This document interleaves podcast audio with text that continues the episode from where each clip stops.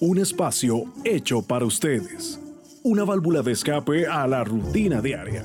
Nos vamos preparando porque esto es el inefable podcast de Jera Solís. Comenzamos. Este podcast llega a ustedes gracias al patrocinio de Quantum Coaching Group, firma de coaches de educación en finanzas personales. Para mayor información visite www.quantum.org. Hola, ¿qué tal gente? Les saluda Gerardo Solís.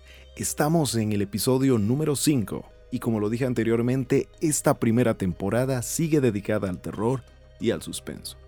En esta ocasión nos dimos a la tarea de buscar un cuento de terror escrito por uno de los más grandes autores de ciencia ficción de todos los tiempos también uno de mis favoritos.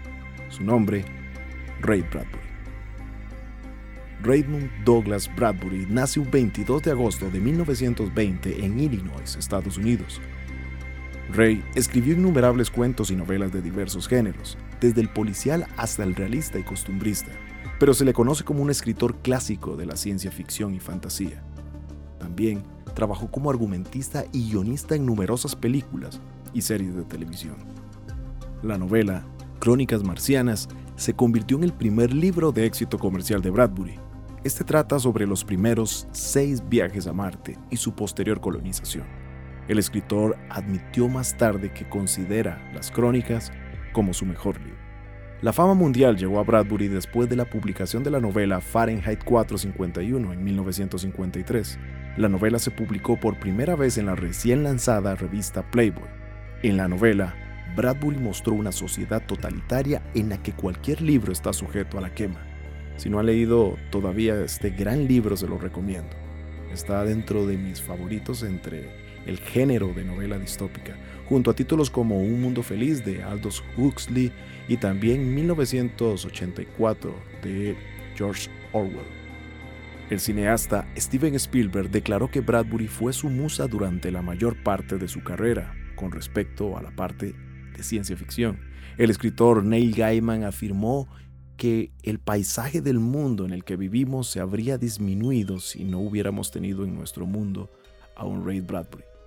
El autor Stephen King publicó una declaración en su sitio web que decía, Ray Bradbury escribió tres grandes novelas y 300 grandes historias. Este gran escritor muere un 5 de junio del año 2012 Bradbury es a menudo llamado el maestro de la ciencia ficción. Fue, sin embargo, considerado por él mismo un escritor de fantasía. Solo una parte de sus obras estaban escritas en el género de la ciencia ficción. Me gustaría que dejen sus comentarios y opiniones en mi cuenta de Instagram, arroba Locutor, y que me digan qué les pareció.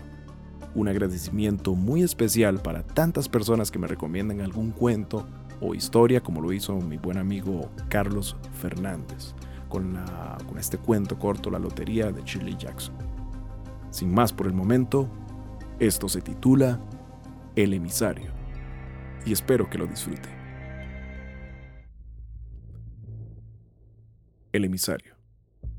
Supo que había llegado de nuevo el otoño, porque Torri entró retosando en la casa, trayendo con él un refrescante olor a otoño. En cada uno de sus perrunos rizos negros llevaba una muestra del otoño. Tierra húmeda, con la humedad peculiar de aquella estación, y hojas secas, color de oro pajizo. El perro olía exactamente igual que el otoño. Martin Christie se incorporó en la cama y alargó una mano pálida y pequeña. Torri ladró y exhibió una generosa longitud de lengua, la cual pasó una y otra vez por el dorso de la mano de Martin. Torri la lamía como si fuera una golosina. A causa de la sal, declaró Martin, mientras Torri se encaramaba a la cama de un salto. Baja, le advirtió Martin. A mamá no le gusta que subas a la cama. Torri aplastó sus orejas. Bueno, condescendió Martin. Pero solo un momento, ¿eh? Torri calentó el delgado cuerpo de Martin con su calor perruno. Martin aspiró intensamente el olor que se desprendía del perro, un olor a tierra húmeda y a hojas secas. No le importaba que mamá gruñera. Después de todo, Torri era un recién nacido, recién salido de las entrañas del otoño. ¿Qué has visto por ahí, Torri? Cuéntamelo. Tendido allí, Torri se lo contaría. Tendido allí, Martin sabría qué aspecto tenía el otoño, como antes, cuando la enfermedad no lo había postrado en la cama. Ahora, su único contacto con el otoño era el perro, con su olor a tierra húmeda y a hojas secas, su color de oro pajizo. ¿Dónde has estado, Torri? Pero Torri no tenía que contárselo. Martin lo sabía. Había trepado hasta lo alto de la colina, por un sendero tapizado de hojas secas, para ladrar desde allí su canino de leite. Había vagabundeado por toda la ciudad pisando el barro formado por las intensas lluvias. Ahí había estado Torri. Y los lugares visitados por Torri podían ser visitados después por Martin, porque Torri se lo revelaba siempre por el tacto, a través de la humedad, la sequedad o el encrespamiento de su piel. Y, tendido en la cama, con la mano apoyada sobre Torri, Martin conseguía que su mente reconstruyera cada uno de los paseos de Torri a través de los campos, a lo largo de la orilla del río, por los senderos bordeados de tumbas del cementerio, por el bosque, a través de su emisario. Martin podía ahora establecer contacto con el otoño. La voz de su madre se acercaba furiosa. Martin empujó al perro. Baja, Torri. Torri desapareció debajo de la cama en el mismo instante en que se abría la puerta de la habitación y aparecía mamá, echando chispas por sus ojos azules. Llevaba una bandeja de ensalada y jugos de fruta. ¿Está Torri aquí preguntó. Al oír pronunciar su nombre, Torri golpeó alegremente el suelo con su cola. Mamá dejó una bandeja sobre la mesilla de noche con aire impaciente. Ese perro es una calamidad, siempre está metiendo las narices por todas partes, cavando agujeros. Esta mañana ha estado en el jardín de la señorita Tarkins y ha excavado uno enorme. La señorita Tarkins está furiosa. Oh, Martin contuvo la respiración. Debajo de la cama no se produjo el menor movimiento. Torri sabía cuando tenía que mantenerse quieto. Y no es la primera vez, dijo mamá. El de hoy es el tercer agujero que cava esta semana. Tal vez está buscando algo.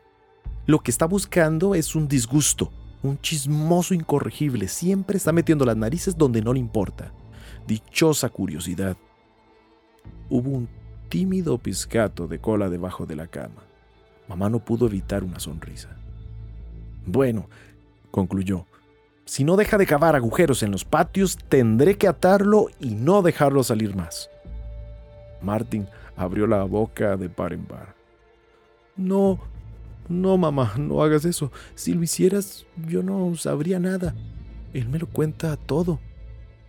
La voz de mamá se hablando. ¿De veras, hijo mío? Desde luego, sale por ahí y cuando regresa me cuenta todo lo que ocurre. Me alegro de que te lo cuente todo. Me alegro de que tengas a Torri. Permanecieron unos instantes en silencio, pensando en lo que hubiera sido el año que acababa de transcurrir sin Torri. Dentro de dos meses, pensó Martin, podría abandonar el lecho, según le decía el médico, y salir de nuevo a la calle. Sal, Torri, Murmurando palabras cariñosas, Martin ató la nota al collar del perro. Era un cartoncito cuadrado con unas letras dibujadas en negro. Me llamo Torri. ¿Quiere hacerle una visita a mi dueño que está enfermo? Sígame. La cosa daba resultado. Torri paseaba aquel cartoncito en el mundo exterior todos los días. ¿Lo dejará salir, mamá? Sí, si se porta bien y no cava más agujeros. No lo hará más, ¿verdad, Torri? El perro ladró. El perro se alejó de la casa en busca de visitantes. El día anterior había traído a la señora Holloway de la avenida Elm con un libro de cuentos como regalo. El día antes, Torri se había sentado sobre sus patas traseras delante del señor Jacob, el joyero, mirándolo fijamente. El señor Jacob, intrigado, se había inclinado a leer el mensaje y se había apresurado a hacerle una corta visita a Martin. Ahora, Martin oyó al perro regresando a través de la humeante tarde, ladrando, corriendo, ladrando de nuevo. Detrás del perro, unos pasos ligeros. Alguien tocó el timbre de la puerta suavemente. Mamá respondió a la llamada. Unas voces hablaron. Torri corrió arriba, se encaramó al lecho de un salto. Martin se inclinó hacia adelante, excitado, con los ojos brillantes, para ver quién subía a visitarlo esta vez. Quizás la señorita Palmborg, o el señor Ellis, o la señorita Gendris, o... El visitante subía la escalera hablando con mamá. Era una voz femenina, juvenil, alegre. Se abrió la puerta. Martin tenía compañía. Transcurrieron cuatro días, durante los cuales Torri hizo su trabajo. Informó de la temperatura ambiente, de la consistencia del suelo, de los colores de las hojas, de los niveles de la lluvia y lo más importante de todo, trajo visitantes. A la señorita Haidt, otra vez, el sábado. La señorita Haidt era la joven sonriente guapa con el brillante pelo castaño y el suave modo de andar. Vivía en la casa grande de la calle Park. Era su tercera visita en un mes. El domingo vino el reverendo Walmart, el lunes la señorita Clark y el señor Hendrix. Y a cada uno de ellos Martin les explicó cómo en primavera olía a flores silvestres y a tierra fresca. En verano tenía la piel caliente y el pelo tostado por el sol. En otoño, ahora, un tesoro de hojas doradas ocultas entre su pelaje, para que Martin pudiera explorarlo. Torrey demostraba este proceso a los visitantes, tendiéndose boca arriba, esperando ser explorado. Luego, una mañana, mamá le habló a Martin de la señorita Hyde, la joven guapa y sonriente. Estaba muerta. Había fallecido en un accidente de automóvil en Glen Falls. Martin estaba cogido a su perro, recordando a la señorita Hyde, pensando en su modo de sonreír, pensando en sus brillantes ojos, en su maravilloso pelo castaño, en su delgado cuerpo, en su andar suave, en las bonitas historias que contaba acerca de las estaciones y de la gente. Ahora está muerta. No sonreiría ni contaría historias nunca más porque estaba muerta. ¿Qué hacen en la tumba, mamá, debajo del suelo? Nada. ¿Quiere decir que se limitan a estar tendidos allí? A descansar allí, rectificó mamá. ¿A descansar allí? Sí, dijo mamá. Eso es lo que hacen. No parece que tenga que ser muy divertido. No creo que lo sea, ¿Por qué no se levantan y salen a dar un paseo de cuando en cuando si están cansados de estar allí? Bueno, ya, has hablado bastante hoy, dijo mamá. Solo quería saberlo. Pues, pues ahora ya lo sabes. A veces creo que Dios es tonto. Martín. Pero Martín estaba lanzado. ¿No crees que podría tratar mejor a la gente y no obligarla a permanecer allí tendida sin moverse? ¿No crees que podría encontrar un sistema mejor? Cuando yo le digo a Tori que se haga el muerto, lo hace durante un rato, pero cuando se cansa mueve la cola y parpadea, y le dejo que se levante y salte a mi cama. Apuesto lo que quieras a que esas personas que están en la tumba les gustaría poder hacer lo mismo. ¿Verdad, Torri? Torri ladró. Basta, dijo mamá en tono firme. No me gusta que hables de esas cosas. El otoño continuó. Torri corrió a través de los bosques, a lo largo de la orilla del río, por el cementerio, como era su costumbre, y arriba y abajo de la ciudad sin olvidar nada. A mediados de octubre, Torri empezó a obrar de un modo muy raro. Al parecer, no podía encontrar a nadie que viniera a visitar a Martin. Nadie parecía prestar atención a su cartoncito. Pasó siete días seguidos sin traer a ningún visitante. Martin estaba profundamente desilusionado por ello. Mamá se lo explicó. Todo el mundo está ocupado, hijo mío. La guerra y todo eso. La gente tiene otras preocupaciones para andar leyendo cartoncitos que lleva un perro colgados al cuello. Sí, dijo Martin. Debe, debe de ser eso. Pero la cosa era algo más complicada. Torri tenía un extraño brillo en los ojos, como si en realidad no buscara a nadie, o no le importara o algo, algo que Martin no conseguía imaginar. Tal vez Torri estaba enfermo. Bueno, al diablo con los visitantes. Mientras tuviera a Torri, todo iba bien.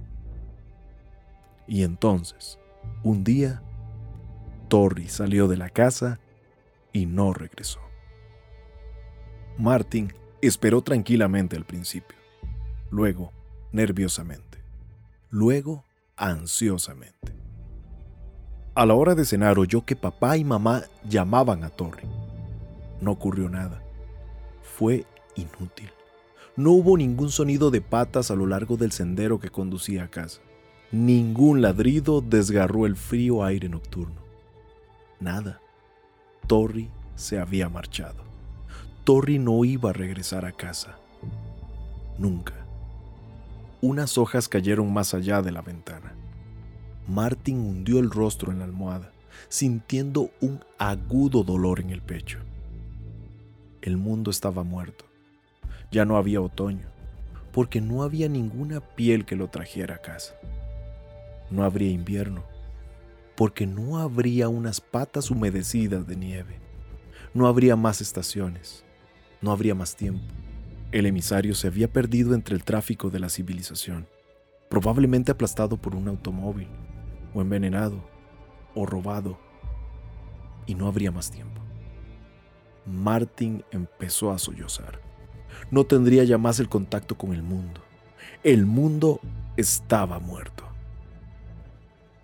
Martin se enteró de que había llegado la fiesta de todos los santos por los tumultos callejeros.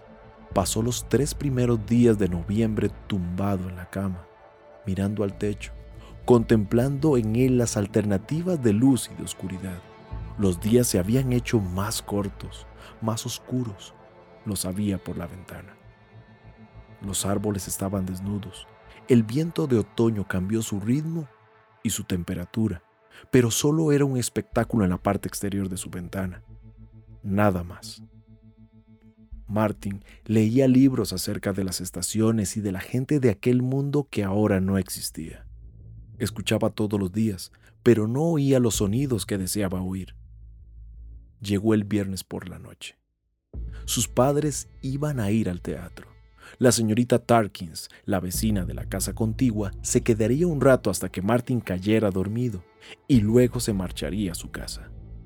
Mamá y papá entraron a darle las buenas noches y salieron al encuentro del otoño. Martin oyó el sonido de sus pasos en la calle. La señorita Tarkin se quedó un rato y cuando Martin dijo que estaba cansado, apagó las luces y se marchó a casa.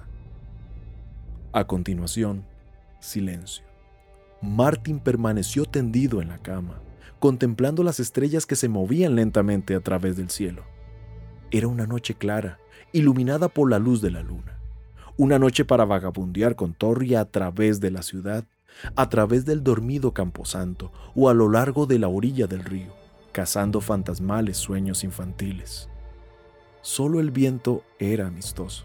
Las estrellas no ladraban, los árboles no se sentaban sobre sus patas traseras con expresión suplicante.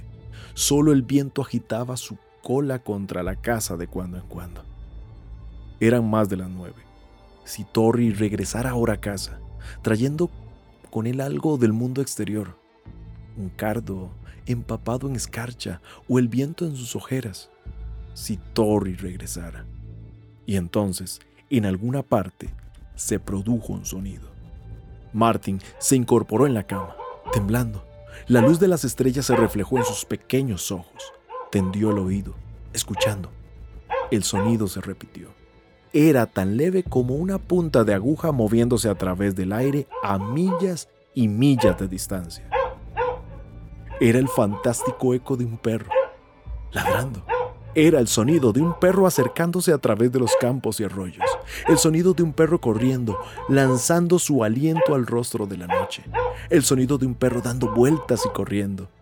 Se acercaba y se alejaba, crecía y disminuía, avanzaba y retrocedía, como si alguien lo llevara cogido de una cadena, como si el perro estuviera corriendo y alguien le silbara desde atrás y el perro retrocediera, dando la vuelta y echara a correr de nuevo hacia la casa. Martin sintió que la habitación giraba a su alrededor y la cama tembló con su cuerpo. Los muelles se quejaron con sus vocecitas metálicas. El débil ladrido siguió avanzando, creciendo más y más. Torri, ven a casa. Torri, ven a casa.